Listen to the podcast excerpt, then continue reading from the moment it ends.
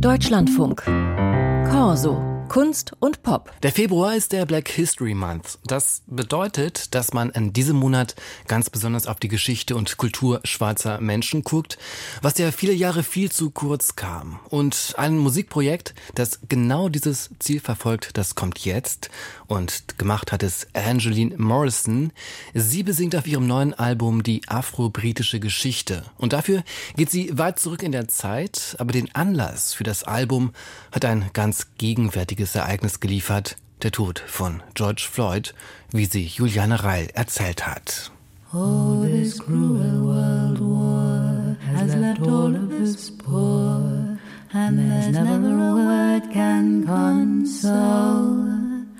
Now they're ready to kill all us brown-skinned folk for something they think that we stole. Das Projekt The Sorrow Songs begann für mich nach der Ermordung von George Floyd. Für Angeline Morrison war es ganz klar Mord, was dem Afroamerikaner George Floyd 2020 in Polizeigewahrsam passierte. Die Justiz sieht es inzwischen auch so. Auf ihren beiden vorherigen Soloalben hatte sich die Folkmusikerin mit der eigenen Identität als Person of Color beschäftigt. Morrison recherchierte und stellte fest, es gab kaum englische Volkslieder, die die Erfahrungen der schwarzen Bevölkerung in Großbritannien widerspiegelten. Als schwarze Frau und Musikerin, die selbst Teil der Folkszene im englischen Cornwall ist, beschloss sie, das zu ändern. Sie schrieb Songs, Lieder über afro-britisches Leben auf der Insel.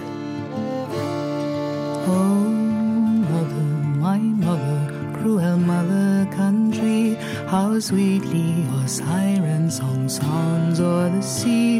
If it weren't for your arms, an orphan I'd be. I wanted to situate these stories in a sonic environment.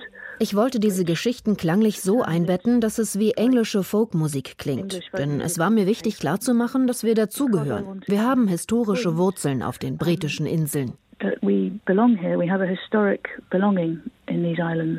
in. When you bury my body down, down in the cold, cold ground, won't you bury me, bury me entirely? Erstaunlich. Die Songs klingen, als ob sie schon vor 100 Jahren gesungen wurden. Neben Schlagzeug, Klavier und Gitarre hört man mitunter auch eine Geige, eine Konzertina und ein Banjo. Morrison selbst spielt Kontrabass und die Autoharp. Trotzdem ist das Album im Hier und Jetzt verwurzelt. Das machen die kurzen Zwischenspiele deutlich, die wie Dialog und Wortfetzen von der Straße klingen.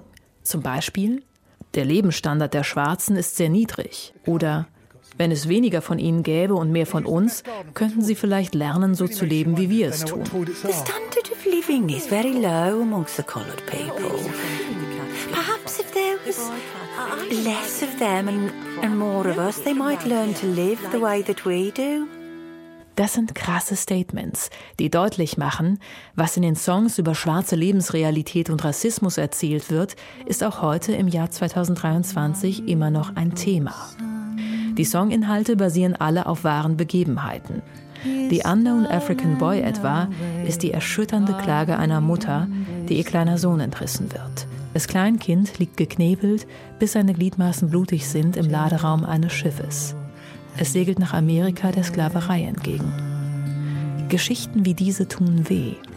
Umso mehr, da ihr Horror im Kontrast zur einlullenden Melodie steht. My riven heart, it is wide with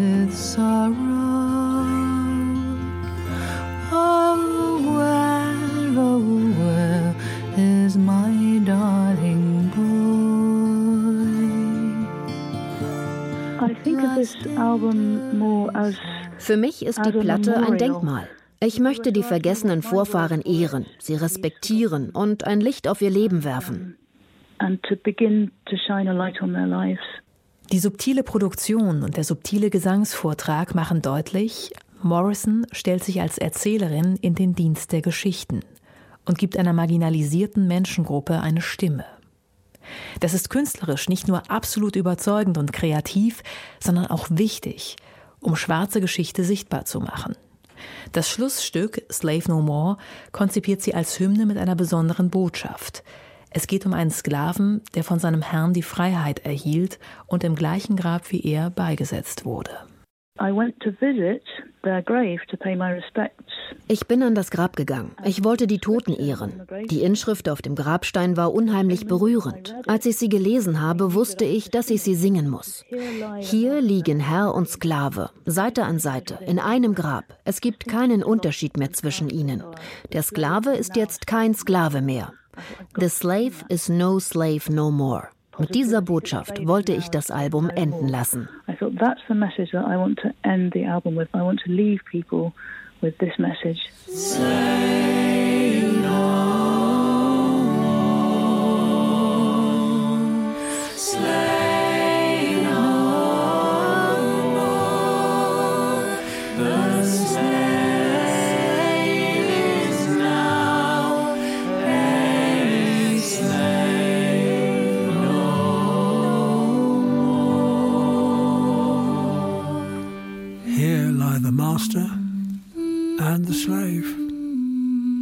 by side within one grave. Distinction is lost, and caste is all. The slave is now a slave no more.